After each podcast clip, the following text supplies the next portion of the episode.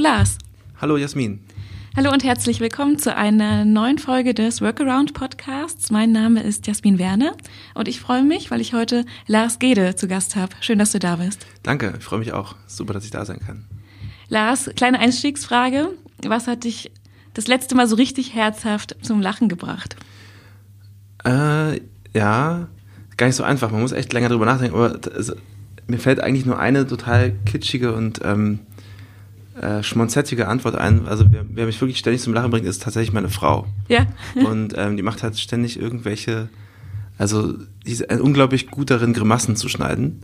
Und sie macht einfach immer zu den absurdesten Momenten die genau richtige Grimasse und ich brauche dann meistens zehn Minuten, um mich wieder einzukriegen.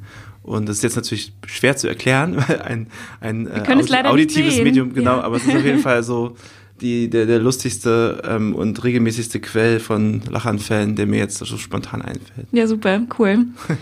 und Lars, du bist äh, Mitgründer von Work Awesome. Work Awesome ist eine Agentur mit Sitz in New York und in Berlin und gleichzeitig aber auch ein Konferenzformat. Ich glaube, du wirst uns so im Anschluss äh, mhm. noch ein bisschen mehr erklären, was ihr macht. Jetzt stell dir aber mal vor, wir beide würden uns kennenlernen auf mhm. einem Meetup abends und ich treffe dich an der Bar und frage dich, wer bist du eigentlich so und was machst du so den ganzen Tag? Mhm. Was würdest du mir da erzählen? Ähm, dann würde ich erzählen, dass wir tatsächlich mit einer Konferenz angefangen haben. Also ich bin äh, ursprünglich Journalist, habe ganz viel bei Magazinen gearbeitet, Neon, Wired, bei der Zeit Campus. Vorher habe ich Fernsehen gemacht. Und dann bin ich tatsächlich wegen der Frau, die ich gerade schon erwähnte, nach New York gezogen vor drei Jahren und ähm, musste mich so ein bisschen neu orientieren beruflich, weil Freelance Schreiber in New York ist nicht so leicht bei den Mieten, die es dort gibt. Und ähm, dann habe ich zufällig, ähm, also oder vielleicht auch gar nicht so zufällig, äh, Felix Zeltner kennengelernt, auch ein, ein, Journalist aus Deutschland, der in New York lebt, der dort mit einem, mit einem anderen Partner, mit Amol zusammen eine Konferenz gegründet hatte und sich überlegt hatte, sie wollen eine Konferenz zur Zukunft der Arbeit machen. Und dann haben sie mich gefragt, ob ich die mitmachen will, weil ich darüber schon viel geschrieben hatte. Und so kam ich irgendwie eher so aus Versehen quasi zu diesem neuen Thema Konferenzen machen ähm, und habe dann einfach ganz schnell gemerkt, dass das irre viel Spaß macht und dass es im Endeffekt auch Journalismus ist, aber eben live und das ganz viele Vorteile hat im Vergleich zum Leute sprechen und dann aufschreiben. Und so ging es los und daraus hat sich jetzt nach und nach ähm, eben noch weiteres entwickelt. Zum Beispiel machen wir eben Learning Journeys für Organisationen, ähm, bei denen es auch um die Zukunft der Arbeit und um innovative Arbeitsformen geht. Und was wir auch mehr und mehr machen und auch mehr und mehr jetzt ausbauen wollen, ist eben ähm, so ein bisschen Beratung anzubieten. Das heißt, wir nutzen unser großes Netzwerk, das wir durch die Konferenzen haben, um Leute mit, mit, irgendeinem, mit irgendeiner Challenge, mit irgendeiner Herausforderung in Kontakt zu bringen mit, mit Leuten, die das vielleicht schon mal für sich gelöst haben und bauen drumherum sozusagen so eine Art Lernerfahrung. Und das ist so die, die nächste Säule, die wir jetzt so ein bisschen angehen. Aber im Grunde genommen sind es so drei Sachen, Konferenzen und Veranstaltungen für uns, also unter eigener Flagge und für andere ähm, dann eben Content im weitesten Sinne, also Podcasts, äh, alles was journalistisch noch so äh, anfällt, was wir noch so machen nebenbei und dann eben diese Beratung. Und äh, im Kern geht es aber immer um die Zukunft der Arbeit oder eben um die Gegenwart der Arbeit, die sozusagen sinnvoll ist und, und ja, ähm, produktiv und, und nachhaltig. Und warum jetzt gerade das Thema Zukunft der Arbeit? Warum treibt euch das so an? Äh, ja, also ich meine, erstmal ist das Thema so spannend, finde ich, weil es einfach jeden betrifft. Also es gibt einfach niemanden, der nicht irgendetwas auch sehr Emotionales mit dem Thema Arbeit verbindet. Also auch jemand, der keine Arbeit hat, hat ein sehr emotionales Verhältnis zur Arbeit. Jemand, der eine Arbeit hat, hat das auch. Ähm, und das finde ich einfach interessant, weil wir eben auch einfach unglaublich viel Zeit am Tag mit Arbeiten verbringen und es einfach ähm, unglaublich schön wäre ähm, und unglaublich gut für, für uns als Menschen und für die Gesellschaft an sich, wenn wir das auf eine Art machen, die uns gut tut und vielleicht auch der, der Gesellschaft gut tut. Und, ähm, und da steht natürlich gerade ein Riesenwandel an, der so durch die Organisationen fegt. Und sich diesen Wandel anzugucken und zu überlegen, wie kann der gut funktionieren, ähm, finde ich unglaublich interessant. Und tatsächlich ist mir das dann auch erst im Nachhinein wieder eingefallen. Ich habe mal vor langer Zeit äh, eigentlich Arbeitssoziologie studiert, also hier in der HU, Sozialwissenschaften, hatte ich den Fokus Arbeitssoziologie, habe auch damals irgendwie vor Ewigkeiten schon über das Grundeinkommen geschrieben, also habe ich mit der Frage beschäftigt, was ist eigentlich, wenn, wenn die Arbeit nicht mehr da ist? Da gab es dieses Buch von Jeremy, Jeremy Rifkin, ein Mann mit einem schwierigen Namen, äh, Das Ende der Arbeit.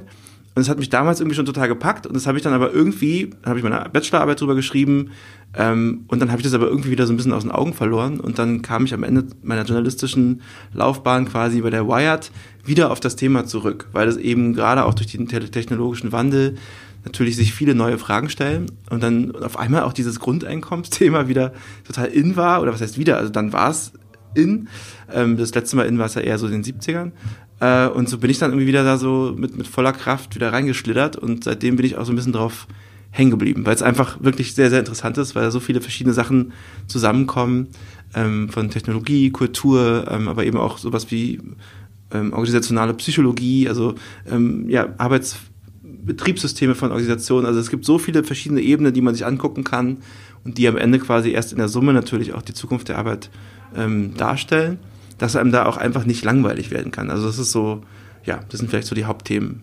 Mhm. Kannst du nochmal auf den Wandel konkret eingehen? Also wie wandelt sich denn aus deiner Sicht die Arbeitswelt? Mhm. Arbeit bleibt ja Arbeit am Ende schon, aber ja. die Rahmenbedingungen ändern sich. Genau. Also ich glaube, es gibt so, es gibt so verschiedene ähm, Treiber, die das, die das ausmachen. Mm, der eine ist vielleicht so ein bisschen der, ja, fast schon der banalste. Also Technologien ermöglichen neue Formen von Arbeiten. Also wir müssen halt nicht mehr alle an einem Ort sein, um gemeinsam Projekte zu gestalten. Es gibt Slack, Trello, Skype. Das ist super banal, aber es hat eben natürlich doch einen wahnsinnigen Wandel ermöglicht.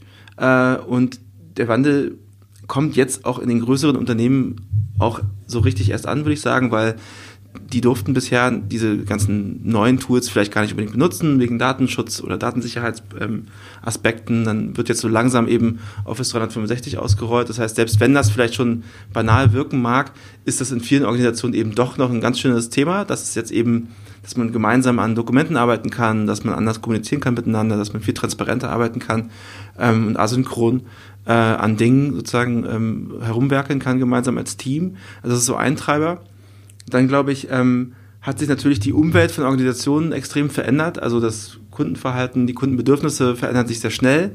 Ähm, das hat sogar dann auch wieder was mit Technologien zu tun, aber natürlich auch was mit neuen Anspruchshaltungen, mit Erwartungen, mit an, an Schnelligkeit, an Qualität.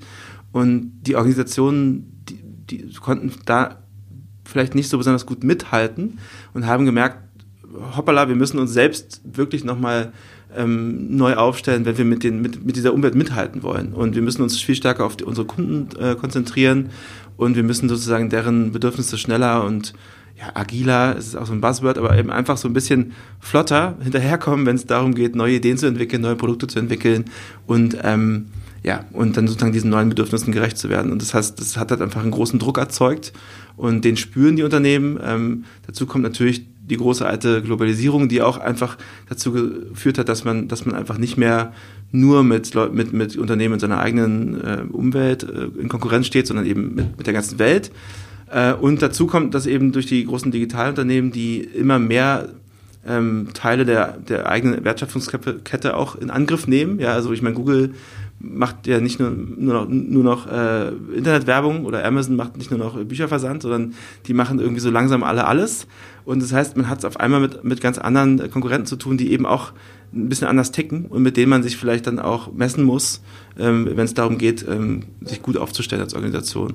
Und das letzte Ding ähm, wäre, glaube ich, dass sich einfach auch die, ähm, die Erwartungen von Mitarbeiterinnen und Mitarbeitern fundamental ähm, in den Vordergrund gespielt haben. Also ich würde sagen, die, die waren vielleicht schon immer gleich. Also es gibt bestimmt schon lange den Wunsch nach selbstbestimmtem Arbeiten, nach mehr Flexibilität, nach der Idee, dass man auch mal zu Hause arbeiten kann ähm, oder sich äh, vielleicht selber auch mal ein Projekt äh, überlegen kann und das durch, durchbringen. Ähm, aber vielleicht war das bisher nicht so, äh, ja, von der Machtkonstellation nicht immer so, dass die Mitarbeiterinnen und Mitarbeiter das gut durchsetzen konnten. Und dadurch, dass es jetzt einfach diesen in vielen, nicht allen, aber in einigen wichtigen Unternehmensbereichen einen Mangel an Mitarbeiterinnen gibt, ähm, einen echten Kampf um die Talente, gibt es natürlich einen viel größeren Hebel, diese Wünsche ähm, durchzusetzen. Das heißt also, die Organisationen begreifen langsam, dass sie halt nicht mehr einfach nur sagen können, ja, nee, ist halt nicht, sondern sie müssen sich wirklich Mühe geben, die Leute zu halten, die gut sind und die Leute zu bekommen, die, die gut sind. Und darum glaube ich, ist es so, gibt es noch auch da so ein bisschen so einen Druck von unten ähm, dass sich einfach Dinge ändern. Und, ähm, Und in vielen Organisationen gibt es mittlerweile dazu eben die Bereitschaft von oben, das auch mitzugehen, weil sich natürlich auch das Verständnis von Führung und was das bedeutet ähm, immer mehr ändert äh, und es einfach ein stärkeres, äh, eine stärkere Bereitschaft gibt, da auch äh, neue Sachen auszuprobieren. Du hast jetzt einige Trends beschrieben, die sich auf die Zukunft der Arbeit auswirken. Und jetzt gerade ähm, Abschluss deiner Ausführungen hast, bist du schon auf die Unternehmen an sich eingegangen, die da schon teilweise eine große Bereitschaft zeigen. Und du machst dir selber kleinere oder ich weiß nicht, ob es kleinere sind oder größere Beratungsprojekte. Wie muss denn ein Unternehmen aussehen, was für die Arbeitswelt der Zukunft gewappnet ist? Also mhm. wie sollte ein Unternehmen da vorgehen? Ja, äh, puh, das ist natürlich echt eine, eine schwierige Frage insofern, als dass es leider äh, keine eine Antwort gibt.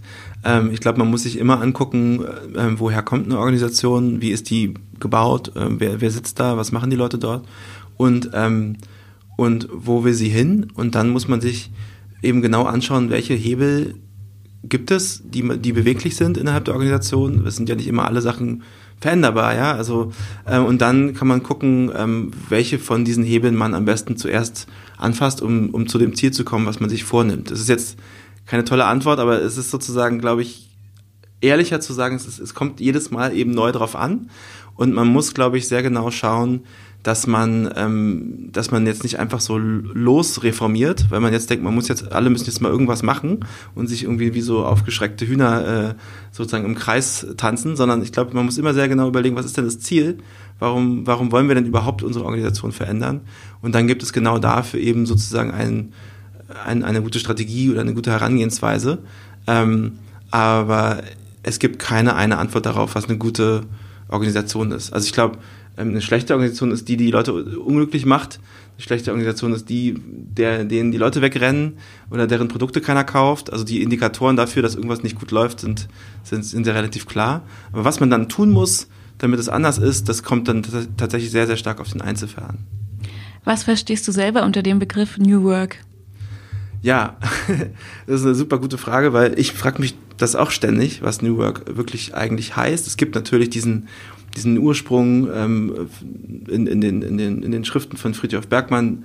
Ähm, äh, aber ich glaube, die, die eigentliche Bedeutung von New Work ist die, dass der Begriff keine eine Bedeutung hat, sondern der schmiegt sich so ein bisschen in, in Bedeutungslücken. Also jeder kann mit dem Begriff so ein bisschen hantieren, wie es ihm gerade passt oder wie es ihr gerade passt.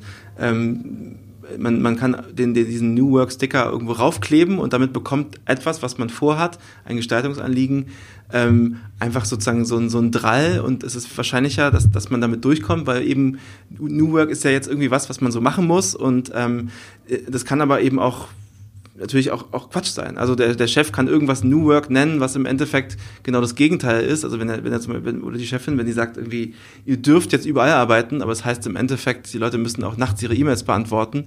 Ist das dann New Work? Weiß ich nicht genau. Ähm, also ja, das ist so ein, für mich deshalb so, ein ganz so eine ganz ambivalente Kiste. Im Endeffekt, glaube ich, ist es, ist es einfach ein, ein Instrument, dieser Begriff, den den man als Hebel ein, einsetzen kann, weil man ihn einfach mit, mit Bedeutungen aufladen kann, ähm, wie einem gerade, wie, wie man gerade möchte. Und, ähm, und man sieht das auch da draußen, also was, was alles New Work genannt wird und nicht, also es ist einfach völlig inflationär und ähm, ich glaube, der, man tut sich selbst einen Gefallen, wenn man die Sachen, die man vorhat, einfach ganz spezifisch äh, konkret formuliert. Ähm, und ja, da hat man, glaube ich, eine größere Chance, das durchzubekommen. Mhm. Ja, der Begriff New Work oder eben neue Arbeit, mhm. finde ich, zahlt ja auf jeden Fall auf eine Unternehmenskultur ein. Mhm. Und der Wandel einer Unternehmenskultur ist ja heutzutage unerlässlich, wenn man in der digitalen Welt noch mhm. ähm, relevant sein möchte.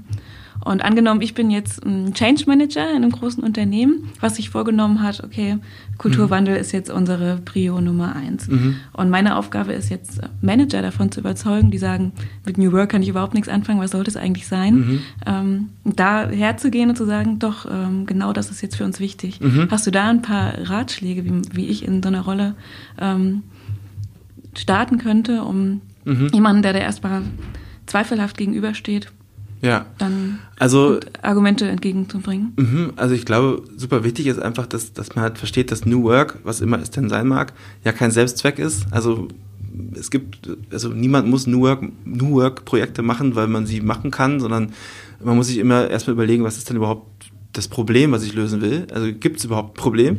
Ähm, und wenn ja, dann, dann würde ich das sehr genau erstmal herausarbeiten, was das Problem ist.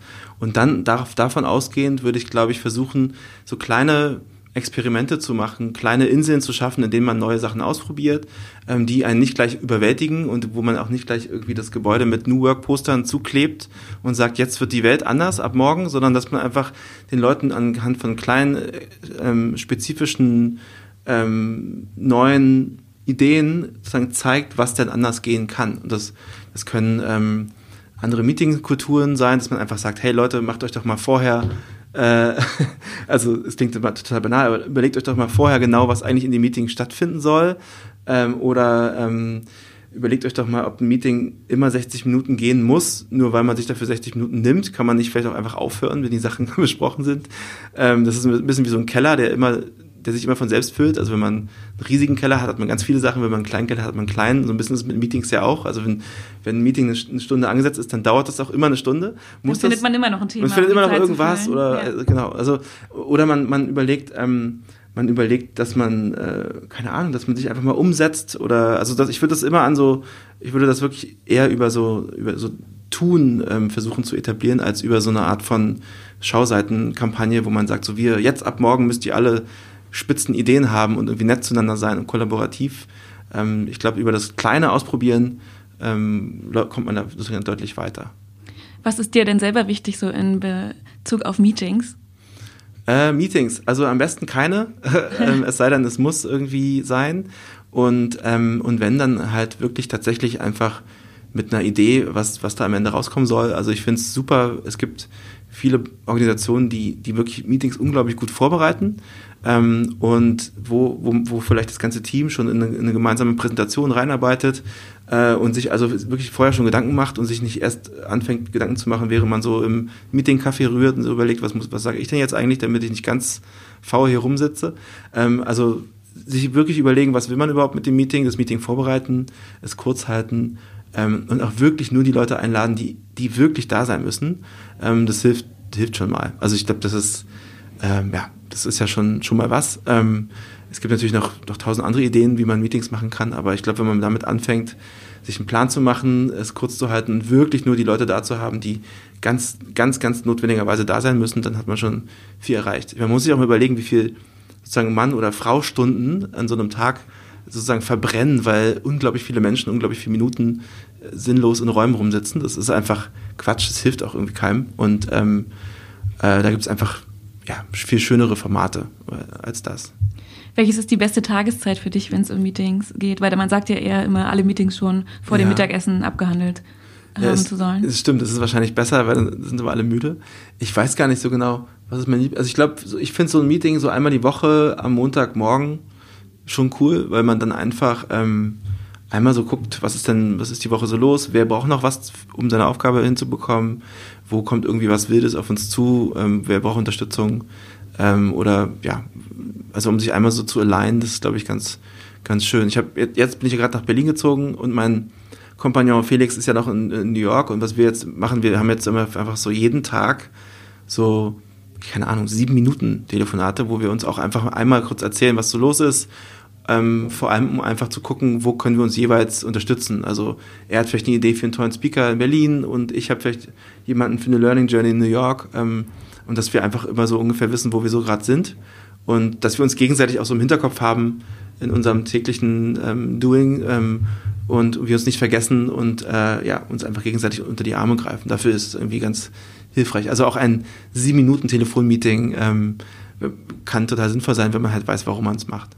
Und warum jetzt genau die sieben Minuten, das habe ich noch nie gehört. Also habt ihr euch das selber ausgedacht? Ach so, oder ist nee, das, das war jetzt wirklich nur eine, das war jetzt echt nur eine Schätzung. Also okay. ähm, es ist wirklich, äh, ja, aber ich würde sagen, so, so, so oft haben wir es ja noch nicht gemacht, aber ähm, so im Schnitt kommen wir gut auf, auf sieben mhm. Minuten. Genau. Und seid ihr zu zweit bei Work Awesome oder habt ihr schon mittlerweile ein größeres Team also, aufgebaut? Wir sind sozusagen, also offiziell sind wir ja drei Teilhaber. Äh, Amol, ähm, der dritte im Bunde, ist allerdings selber damit beschäftigt, ein, ein, ein Startup gerade global zu expandieren. Der hat, ich weiß gar nicht, 100 Millionen Dollar eingesammelt und ähm, ist wirklich dabei, gerade seine Firma Notel äh, in, auf der ganzen Welt auszurollen.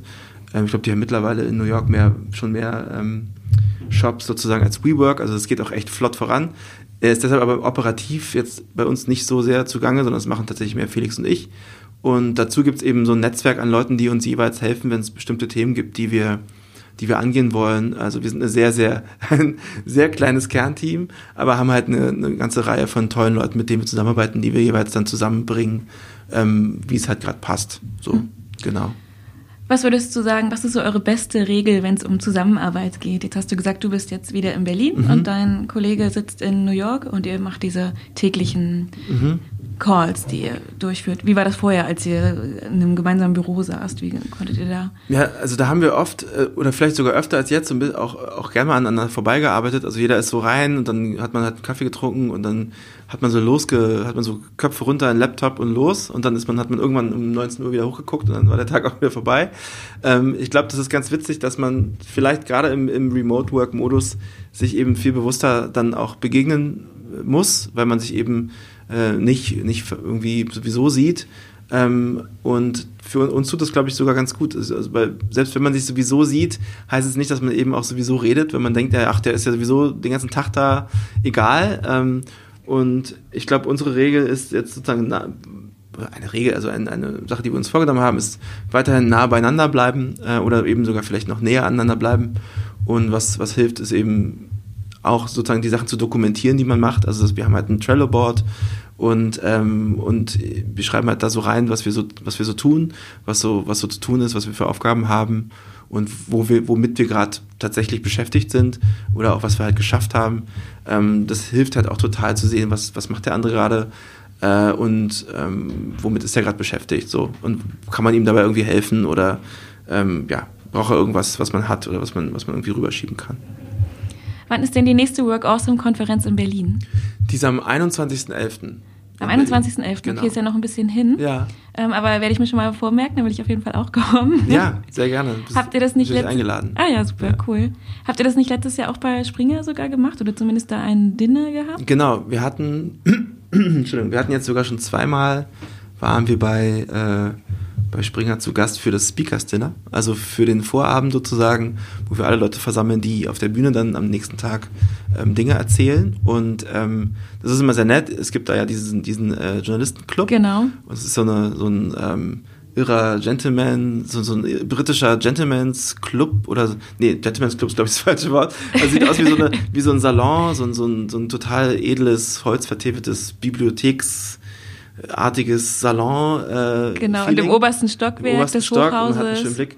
Genau, und das ist natürlich immer total nett und äh, wir sind da auch super dankbar dafür, dass ähm, Florian Klages, der äh, ja, von, von Minute eins uns da total unterstützt hat und uns eingeladen hat, dabei bei, bei euch sozusagen zu Gast zu sein. Das ist super. Also äh, ist wirklich ein ganz großes äh, Geschenk und wir kriegen da immer noch Wochen und Monate später ähm, totales tolle Feedback und die Leute sagen, es war so ein schöner Abend und es hat so Spaß gemacht und was für ein toller Ort und also das ist äh, ja was ganz Besonderes und da sind wir echt total happy. Hm, cool. Da ich ja jetzt bisher noch nicht bei euch war, wie kann ich mir denn die Konferenz so an sich mhm. vorstellen? Erstens, wie viele Leute kommen da so ungefähr? Ist es dann eher wie so eine Unconference, wo man eigene Themen mitbringt mhm. oder habt ihr da eine eigene Agenda aufgestellt mit ja. Speakern und Panels, so wie man sich das vorstellt? Mhm. Also wir sind tatsächlich, was so, was so das Themen, Themen suchen und finden angeht, sind wir eher klassisch unterwegs. Das heißt, wir denken uns was aus. Also wir haben wirklich auch eine Idee, was wir an dem Tag machen wollen. Dafür sind wir vielleicht auch zu sehr Journalisten und Inhalte getrieben, als dass wir so denken, so ja, whatever, ähm, wird sich schon was Cooles ergeben. Würde sich wahrscheinlich, also da bin ich mir sehr sicher bei mhm. unserem Publikum, aber irgendwie sind, sind das nicht wir. Also wir, wir haben schon Lust, irgendwie auch kuratierend da tätig zu sein, dort tolle Leute einzuladen und sich und uns irgendwie genau zu überlegen, zu welchem Thema passt wer gut und mit, mit wem, wer sitzt mit wem zusammen und ähm, das ist schon, das ist schon, das macht uns, glaube ich, aus, dass wir halt da sehr journalistisch rangehen und dass wir uns sehr, sehr genau eben auch eine Storyline überlegen für jedes einzelne Format. Also nicht einfach nur Leute einladen, auf die Bühne werfen und sagen, passt schon, äh, tolle Firmennamen reichen, kommen schon die Leute und kaufen ein Ticket, Nee, also das ist eben genau nicht die Idee, sondern die Idee ist eben, wie bei einem guten Text oder bei einem guten Fernsehbeitrag oder bei einem guten Radiostück, sich halt genau eine Dramaturgie zu überlegen, sich genau zu überlegen, wer sind die Protagonisten ähm, und was machen die auf der Bühne und wie, wie schafft man eine Spannung, wie schafft man Abwechslung in, in den Formaten, wie schafft man irgendwie Überraschungen auch einzubauen in dem Tag. Und von daher machen wir das doch dann ganz gern selbst. Ähm, was wir aber, was uns aber wichtig ist, und ähm, da können wir noch viel besser werden, aber wir, haben uns das auch dieses Jahr wieder vorgenommen, ist, dass wir zumindest die Trennung dann zwischen Bühne und Publikum, dass wir die ganz stark aufweichen. Dass wir also nicht so dieses klassische Ding haben, dass irgendwie auf der Bühne sitzen die schlauen Leute und alle anderen dürfen zuhören, sondern äh, unser Publikum ist auch super schlau und super engagiert, hat unfassbar viel zu erzählen und äh, auch irre viel schon gerissen und erlebt. Und das mit auf die Bühne zu bringen, ist uns ein Riesenanliegen. Erstens und zweitens auch die Leute, also das Publikum miteinander in den Austausch zu bringen, weil die, die wie gesagt, die haben, die haben oft mindestens genauso viele tolle und spannende Dinge zu erzählen wie unser, unser Bühnenpersonal sozusagen. Und dafür so Fenster zu schaffen und, und Raum zu schaffen, ähm, das ist total wichtig und ähm, haben wir jedes Jahr aufs Neue ein bisschen mehr gemacht. Und jedes Mal denke ich, wir hätten es noch viel mehr machen müssen. Und ich ärgere mich danach. ähm, aber jetzt habe ich es mir für dieses Jahr wieder vorgenommen, dass wir einfach die, die Leute wirklich äh, tatsächlich ein bisschen Ruhe, Ruhe lassen müssen. Und das, weil die sind sowieso schon genug aneinander interessiert. Und ähm, man muss ihnen einfach Zeit und Raum geben, äh, sich miteinander auszutauschen auf eine coole Art. Und alle Leute sind super glücklich. Und ich glaube, das bleibt auch tatsächlich, so, so traurig es ist, es ist als Kurator, ähm, bleibt wahrscheinlich weniger irgendwas in Erinnerung, was auf der Bühne passiert ist, als die ein oder zwei äh, die ein oder zwei Menschen, denen man wirklich mal wirklich begegnet ist, die man wirklich kennengelernt hat, mit denen man sich vielleicht auch irgendwie noch weiterhin dann austauscht, wenn man die Visitenkarte mitgenommen hat. Ich glaube, das zu schaffen, das so anzustoßen, ähm, das, das ist eigentlich äh, im Kern unsere Aufgabe. Und deshalb muss ich mir jetzt auch wieder auf die Finger hauen, nicht, nicht zu viele Leute einladen auf die Bühne und also Zeit freilassen für diese Interaktion der, der, des Publikums miteinander. Hm, so vielleicht eher so kleinere magische Momente schaffen. Ja, genau. Mhm. Ja, oder, also und wirklich auch so Auszeiten, wo man einfach sagt, hey, wir haben uns eine Frage überlegt, diskutiert ihr doch einfach mal miteinander. Am besten mit jemandem, den ihr noch nie gesehen habt, nicht mit eurem Kollegen oder mit eurer Kollegin, sondern einfach so, sucht euch wen. Äh, und es ist total simpel und total einfach, aber ähm, eine ganz kraftvolle Idee. Also sich einfach zu begegnen und miteinander zu denken und zu diskutieren. Ähm, das ist auch, ist, ist ja auch sozusagen in unserer DNA angelegt, ähm, so ticken wir und ähm, darum, ja, wollen wir uns das noch stärker vornehmen, dieses Jahr den Leuten dafür Platz zu lassen. Bis November ist ja jetzt noch ein bisschen hin, aber mhm. hast du schon eine grobe Idee, welche so die Top-Themen sein könnten, die ihr da auf eure Agenda packt? Ähm, das ist interessant. Also tatsächlich ist es bei mir oft so, oder bei uns oft so, dass wir erstmal Leute finden, die wir spannend finden äh, weil, die, weil die tolle Sachen machen, weil die uns einfach auffallen, ähm, weil die Bücher schreiben, weil sie irgendwas Irres in ihren Organisationen durchge durch, durchgeführt haben, weil sie irgendwie ein Experiment gewagt haben. Und dann gucken wir mit den Leuten tatsächlich sehr intensiv, was sind denn eigentlich gerade die spannendsten Themen in deren, in deren Welt, in deren Kosmos. Das heißt also, ich könnte das jetzt noch gar nicht so festgelegt sagen. Ich gucke gar nicht erstmal auf die Themen und besetze dann die Themen mit Menschen, ähm, sondern es geht bei uns eher andersrum. Wir suchen uns tolle Leute und überlegen dann mit denen gemeinsam, was könnten denn spannende Themen sein. Und jetzt, zu diesem Zeitpunkt, ist, sind wir noch sehr früh. Also wir sind da gerade noch am Sammeln der, ja, der Ideen. Aber ich glaube, ein Thema, ähm, was wir jetzt schon super besetzt haben, wird das Thema Neues, äh, also New Pay sein. Also mhm. neue Ideen dazu, wie man eigentlich bezahlt, wie man Benefits ausschüttet, wie das zukünftig funktionieren kann. Ähm, da haben wir, haben wir auf jeden Fall, würde ich jetzt doch sehr sicher sagen, dass wir das auf der Bühne stattfinden äh, lassen werden.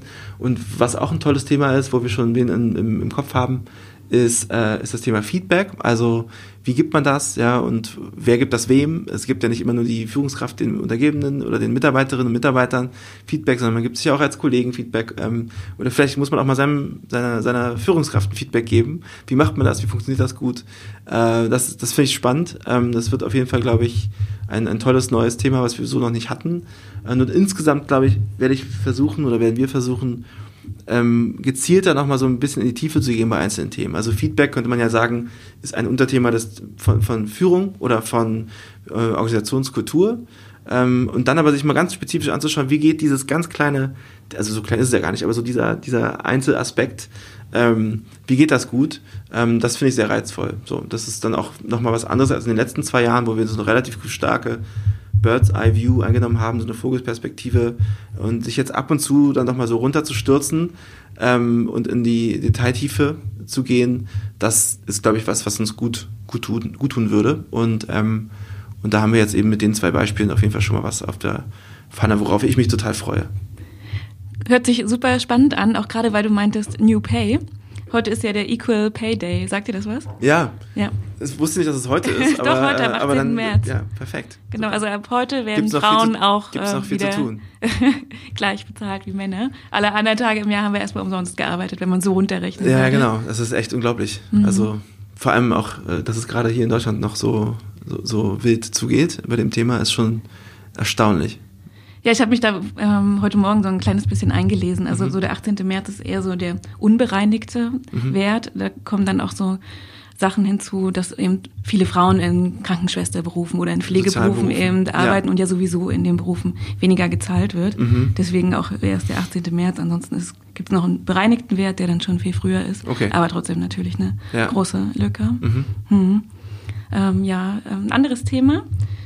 Woraus ziehst du denn dein Wissen, speziell jetzt zu dem Themengebieten Zukunft der Arbeit? Mhm. Also passiert das viel durch Austausch mit anderen Leuten? Mhm. Hast du da spezielle Quellen im Internet oder Blogs, die du da liest? Kannst du mir und auch den Zuhörern da ein paar Tipps geben? Mhm. Äh, ja, total gerne. Also was ich mache ist, ich höre Podcasts ähm, wie, wie ein Irrer. Also ich höre wirklich super gerne.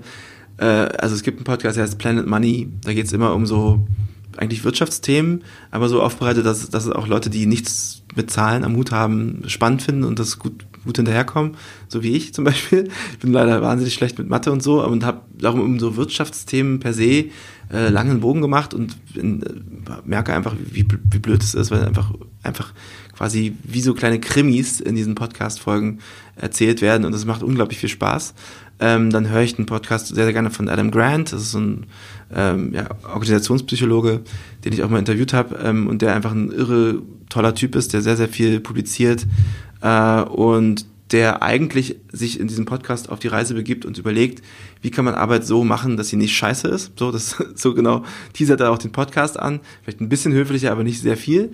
Den kann ich sehr empfehlen. Ähm, also Adam Grant Podcast. Ich habe jetzt leider vergessen, wie der eigentlich genau heißt, aber wenn man Adam Grant im Podcast eingibt, dann findet man ja. Dann findet man den, also der, der läuft unter der TED, äh, unter, der, unter dem TED-Label. Ähm, äh, was ich auch toll, toll finde, ist ähm, die Harvard Business Review, die lese ich super gerne. Da, mhm. da gibt's dann mal so ein bisschen akademisches Futter, ähm, was einen oft so sehr, sehr weiterbringt, weil man, weil man eben dann doch mal auch sich mit Forschung beschäftigt, mit, mit neuen Büchern, mit neuen Themen, die die sich eben aus der, ja, aus der akademischen Welt sozusagen ergeben.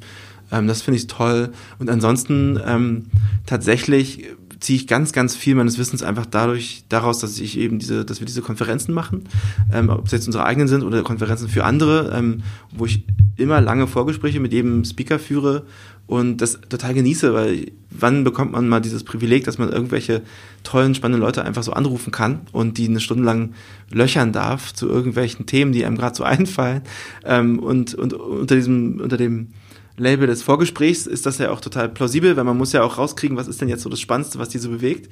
Und da habe ich ganz viel, da habe ich natürlich ganz viel gelernt. Und, ähm, und auch bei unseren eigenen Learning Journeys, wo wir ja auch einfach drei Tage durch die Stadt laufen und, und nur spannende Leute und Organisationen besuchen, da bekomme ich, da tanke ich mich dann auch einfach so auf und bin dann immer wieder überrascht, was da so an neuen Sachen kommt und die vertiefe ich dann eben, suche mir dann eben Sachen zum Lesen oder eben Podcasts dazu.